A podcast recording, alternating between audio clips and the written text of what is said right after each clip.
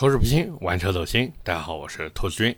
今天这期节目上线时间啊是正月初五，也是迎财神的日子。那么在这边呢，祝各位啊恭喜发财，兔年暴富。当然这一期呢也是我们这个月的倒数第二期节目了，所以按照惯例呢，下一期是我们一个月一次的留言问答。那各位如果有什么问题的话，一定要记得在这期节目下方留言。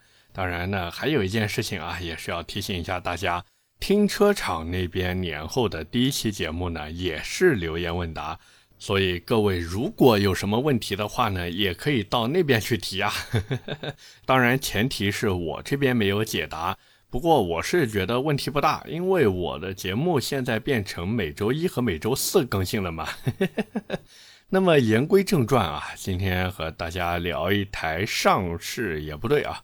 应该叫预售了一段时间的车子了，各位看标题应该也都知道，就是智己的 LS 七。那我之前也说过，我其实特别喜欢智己的车子。虽然说这个智己的品牌吧，口碑一般般，而且名字呢取的也有一点莫名其妙的，但是他们主打操控的特色，再结合我之前深度试驾智己 L7 的体验，我是真的非常喜欢他们这个调调的。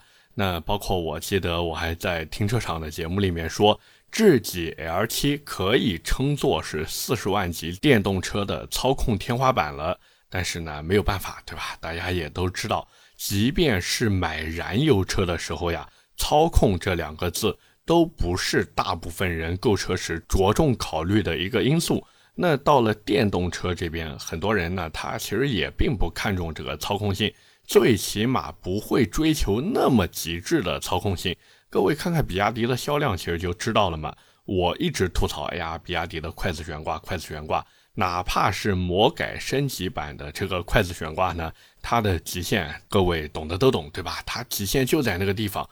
可是各位看看销量呢，是不是简直好到离谱呀？甚至之前还有一段时间一车难求。所以智己这种主打操控的品牌呢？它从根源上就没有办法去吸引大量的客户，因为你说你操控好，我说我不下赛道，就算我是一个喜欢玩车的人，就比如我自己，对吧？我又不是没有燃油车能买，我为什么要花四十万去买你呢？而且我要是真的想下赛道，我有四十万的预算，我买什么不行？是不是？这边是能从零开始学改装的 B R Z 和八六，那边是能深入了解如何修车的野马。省一点钱可以买高尔夫 GTI，加一点钱可以直接上奥迪的 S 四。就这我还没有提那些二手车呀！拜托，四十万可选择性真的太多了。所以自己呢，好像也发现问题所在了。这一次呢，他们推出了 LS 七这个车子，怎么说呢？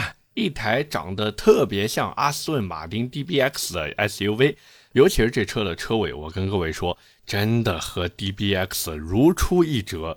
这个说的好听一点呢，叫做致敬啊；说的难听一点呢，那就和当年众泰 S 二七去 copy 保时捷 Macan 对吧，没什么两样哦。其实也有点区别。众泰 S 二七它有排气管，智己 LS 七呢是一台纯电的 SUV，所以这个想装阿斯顿马丁呢也有点难度啊。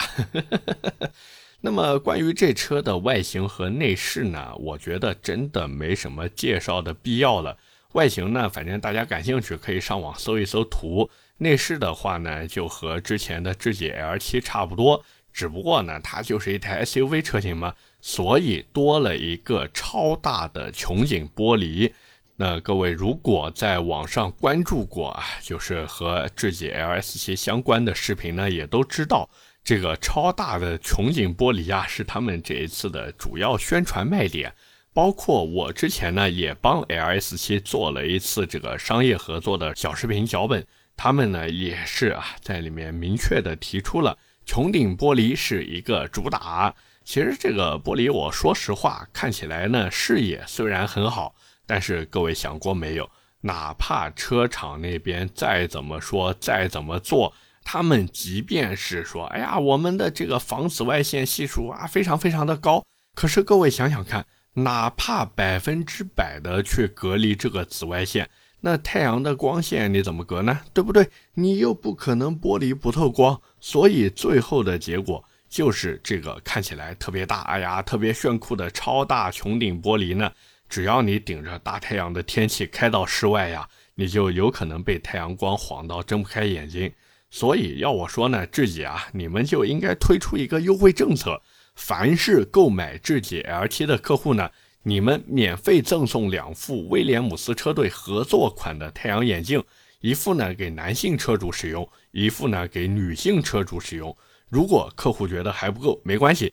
你们再送两瓶威廉姆斯车队定制的防晒喷雾，对吧？这个，哎呀，如果还不够，还不够，是不是？没关系，再送两件威廉姆斯车队的定制防晒服，这样够不够？对吧？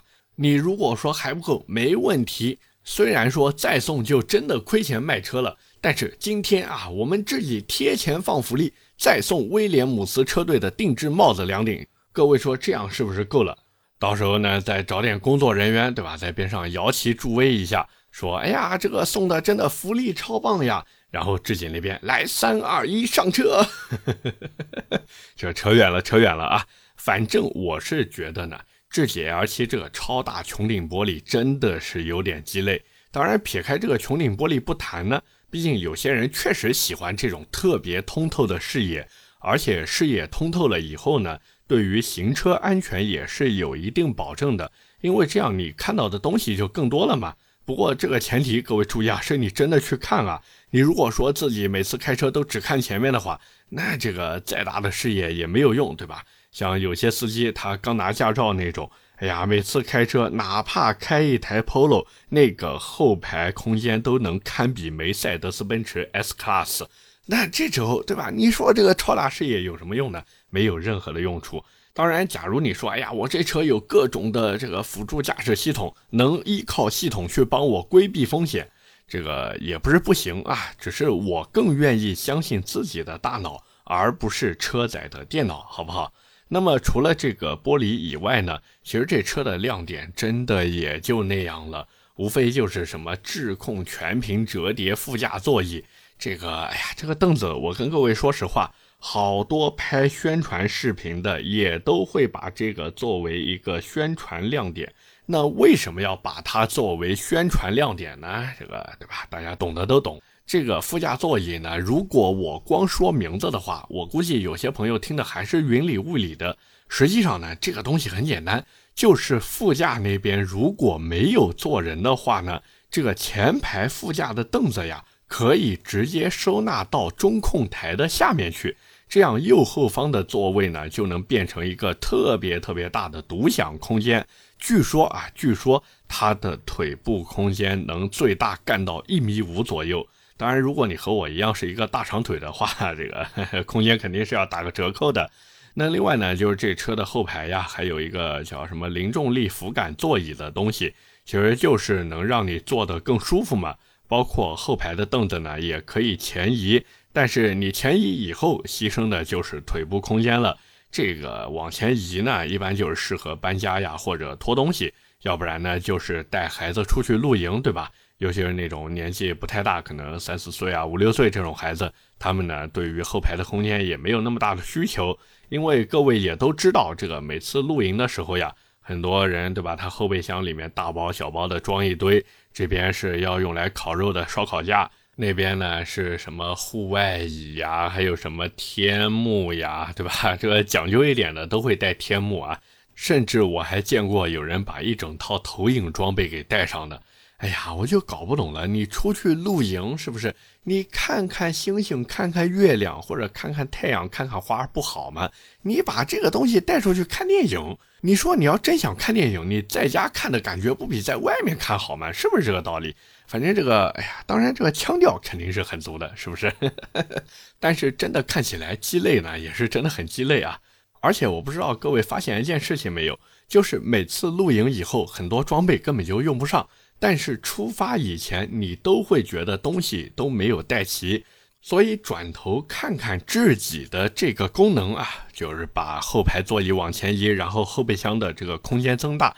我觉得特别适合，就是我刚才说这种每次出去都觉得东西带不够的那些人。但是我后来转头又想了一下，你说你开一个电动车出去露营，是不是有点那啥？除非你说你是去那种很近的地方，对吧？或者说那些专门的露营基地，因为现在有一些露营基地它已经有充电桩了嘛。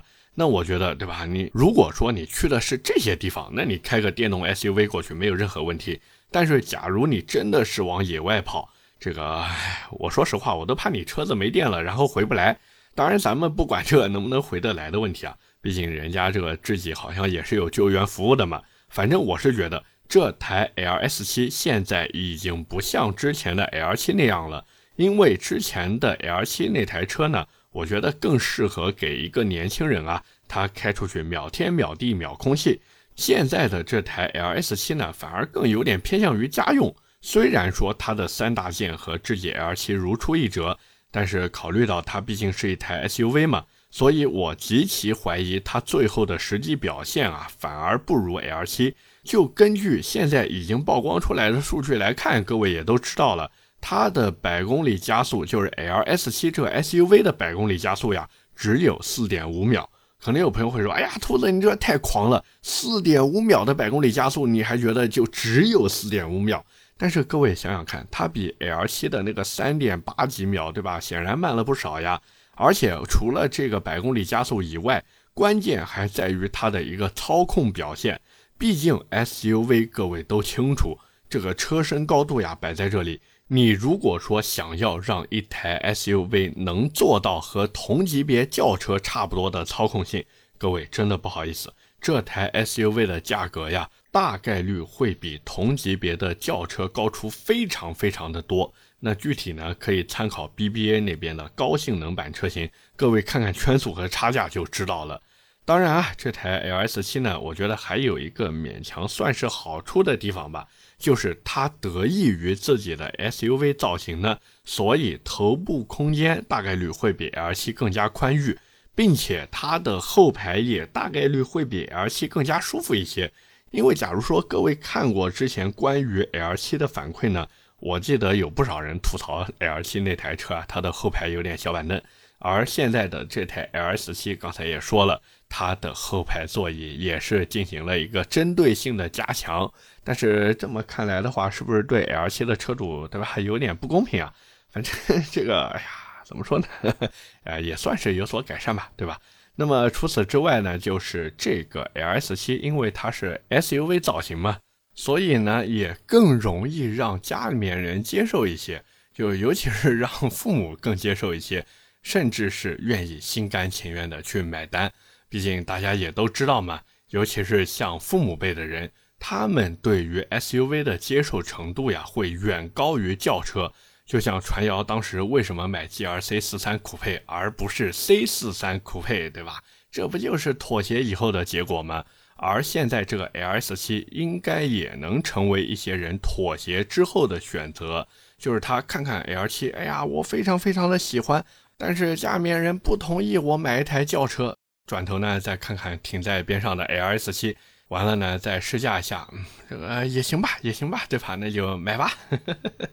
那这时候各位再看看智己 L S 七这台车啊，三十五到五十万的一个预售价，你们还觉得贵吗？反正我是觉得一点都不算贵了，因为智己 L 七它作为一台轿车，那个轿车的价格都已经干到三十三点八八到四十点八八万了。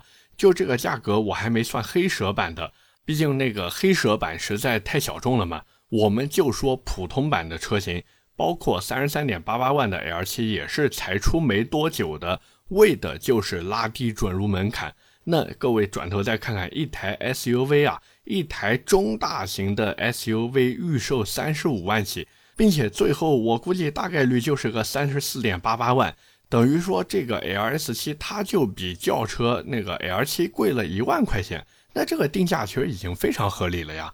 毕竟多个穹顶玻璃就不止一万块了，所以这个哎，怎么说呢？是不是自己 L 七卖的价格实在有点虚高呀？我是不是发现了什么呀？反正我是觉得这车最后的价格呢，大概率就是比 L 七贵个一万块钱，所以相对而言。我甚至觉得智己 L S 七会比 L 七更有性价比一些，当然这个前提是你没什么品牌倾向，并且你的预算呢也就刚好卡在四十万左右。包括三刀之前他不是也在节目里面进行了一个车型对比吗？各位感兴趣的可以去听一下，反正我就不多赘述了。而且我估计你们也都听过了，对吧？反正三刀的想法我总结下来呢，就是自己这个品牌目前还没有一个明确的标签，即便他们主打操控，也没有办法吸引到大量的消费者。这个咱们有一说一，确实是这个样子。因为对于这些造车新势力们来说呀，标签真的非常非常的重要，甚至强有力的标签能吸引更多的客户去下单。就比如说未来，对吧？他们成天打着这个高净值客户的旗号去宣传，让你觉得，哎呀，我买了未来以后，我就能，对吧？成为这个高净值人群，最起码呢，也能和他们这个怎么说，在一个圈子里面。包括还有就是未来能让你享受到花钱当大爷的感觉，这个其实真的挺难得的，挺难得的。而这呢，也就促使不少未来车主呀，他会为这个品牌去摇旗呐喊。更有那种直接给未来写歌的，就那个什么 SUV 未来，对吧？就那个歌，反正我就不唱下去了啊，有点拉耳朵。那到了理想这边，大家也都知道，我和传谣呢也说了很多次了，就是理想他们就差把奶爸专用四个字印在车身上面了。那包括同样有张江高科背景的高和，因为自己也有张江高科的一个背景嘛。尽管不少人觉得，哎呀，高和的车子太浮夸了，甚至有一点非主流的味道在里面。但是高和的车子，各位熟悉我的朋友都知道，我是真的很喜欢他们的 HiFi Z，因为我觉得我都花大几十万去买电动车了，我张扬一点又怎么样呢？对不对？我要的就是这种特立独行的感觉。不然你们怎么知道我有钱呢？是不是？所以哪怕这些东西，不管是车辆的设计啊，还是品牌的营销，这些东西即便有一些自嗨的成分在里面，但不可否认的是呢，自己最起码到今天为止，他还没有办法让车主嗨起来。毕竟我不可能买一台自己的车子回去，然后动不动就喊人家一起劈个弯吧，是不是这个道理？所以这，哎呀，真的是一言难尽。那回到智己 LS7 这台车上来说呢，我是觉得大家可以稍微的关注那么一下下，至少从目前的硬件参数上来说，这车还是挺能打的。主要问题呢，其实就出在品牌上面。反正今后就看智己他们怎么去做营销吧。他们如果真的想走高端路线的话呢，之前 LS7 的黑蛇高性能版，它去图榜浙江国际赛车场，对吧？我记得当时是直接成为了浙江国际赛车场量产电动车圈速榜单第一名，不过后来好像被奥迪给干掉了啊。这个其实是一次非常好的尝试。那接下来要做的呢，我觉得就是坚持走下去，玩的就是生死看淡，不服就干，对吧？如果他们真的能这样做下去，给 LS7 也出一个黑蛇高性能版，就是你不要管这车赚不赚钱。你就把这个生死看淡、不服就干的精神给传承下去，那这个品牌其实还是有一些转机的。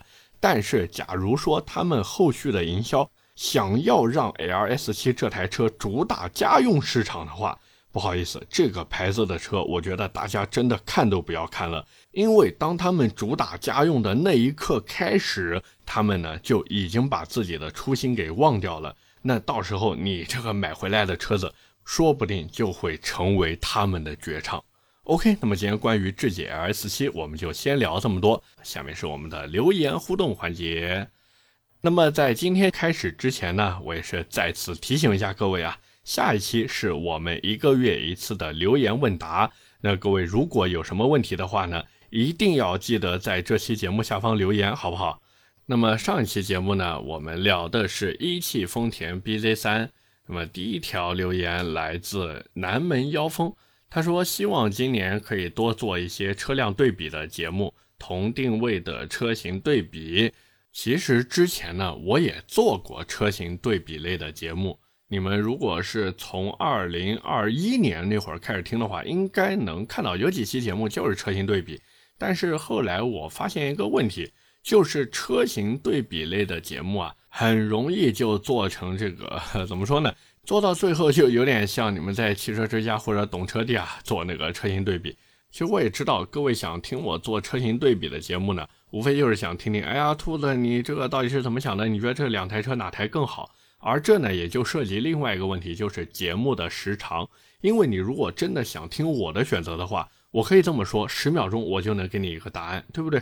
就比如说雅阁、天籁、凯美瑞这三台车怎么选？其实很简单嘛。你如果想要混动，那你就买雅阁；你如果想要这个二点五自吸，那你就买凯美瑞；你如果说自己的这个预算比较低，那你就买天籁，对吧？所以这也是为什么我不太愿意做多车对比类的一个节目，因为这个聊起来真的怎么说，要么枯燥，要么很简单。而且这个还有一个问题，就是公说公有理，婆说婆有理。每个人都有他买车的理由，所以我一直认为，对于这种车辆的选择，还是一个人一个答案来的比较好。这也是为什么我每个月都会来一次留言问答嘛，就是各位可以把自己的确切需求，甚至是具体到你可支配收入，对吧？你可支配收入有多少？你愿意花多少钱在这台车上面？你的具体需求是什么？包括最基础的，你是要 SUV 还是要轿车？你是想省油还是空间大还是动力好？你还是追求操控？这些每个人的需求都是不一样的。而当我面对你这些特别具体的需求的时候，我才更容易给到你一个答案。各位说是不是这么个道理？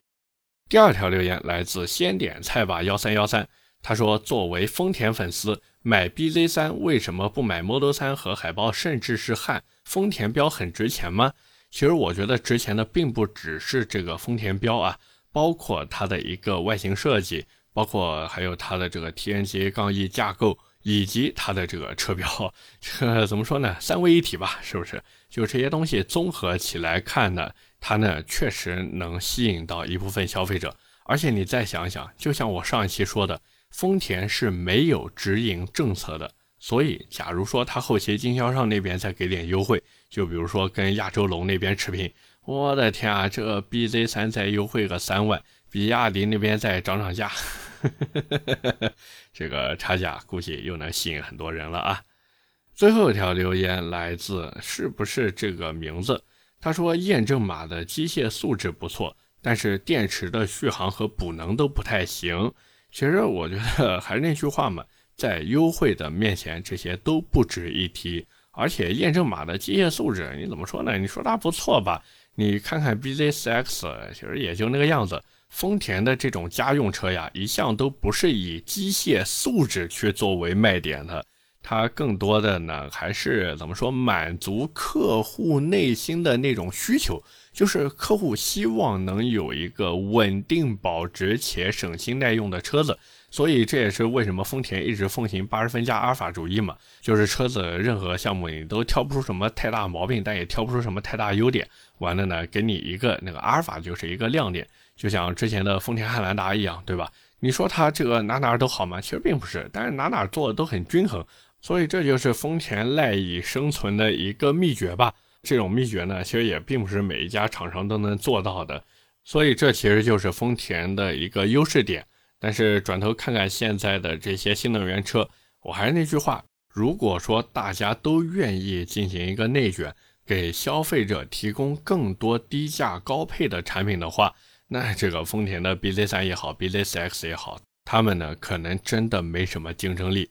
但是转头看看，对吧？各位也都知道嘛，真正愿意内卷的那其实并不多，好多这个新势力，对吧？尤其是新势力。他们呢都想往高端化去走，那这时候就会出现什么？就是同等配置下，他们的价格呢越来越高，所以这个唉没办法，对吧？这也给丰田呀，包括一些其他的传统造车品牌呢，提供了一个生存的土壤和空间。所以最后买不买呢？其实也就取决于各位的一个想法了，是不是？OK，那么以上就是我们今天这期节目的全部内容了，也是感谢各位的收听和陪伴。我的节目会在每周一和每周四更新，点赞、评论、转发是对我最大的支持。各位如果还有什么想听的车或者想聊的话题，也欢迎在下方评论区留言。我们下期节目接着聊，拜了个拜。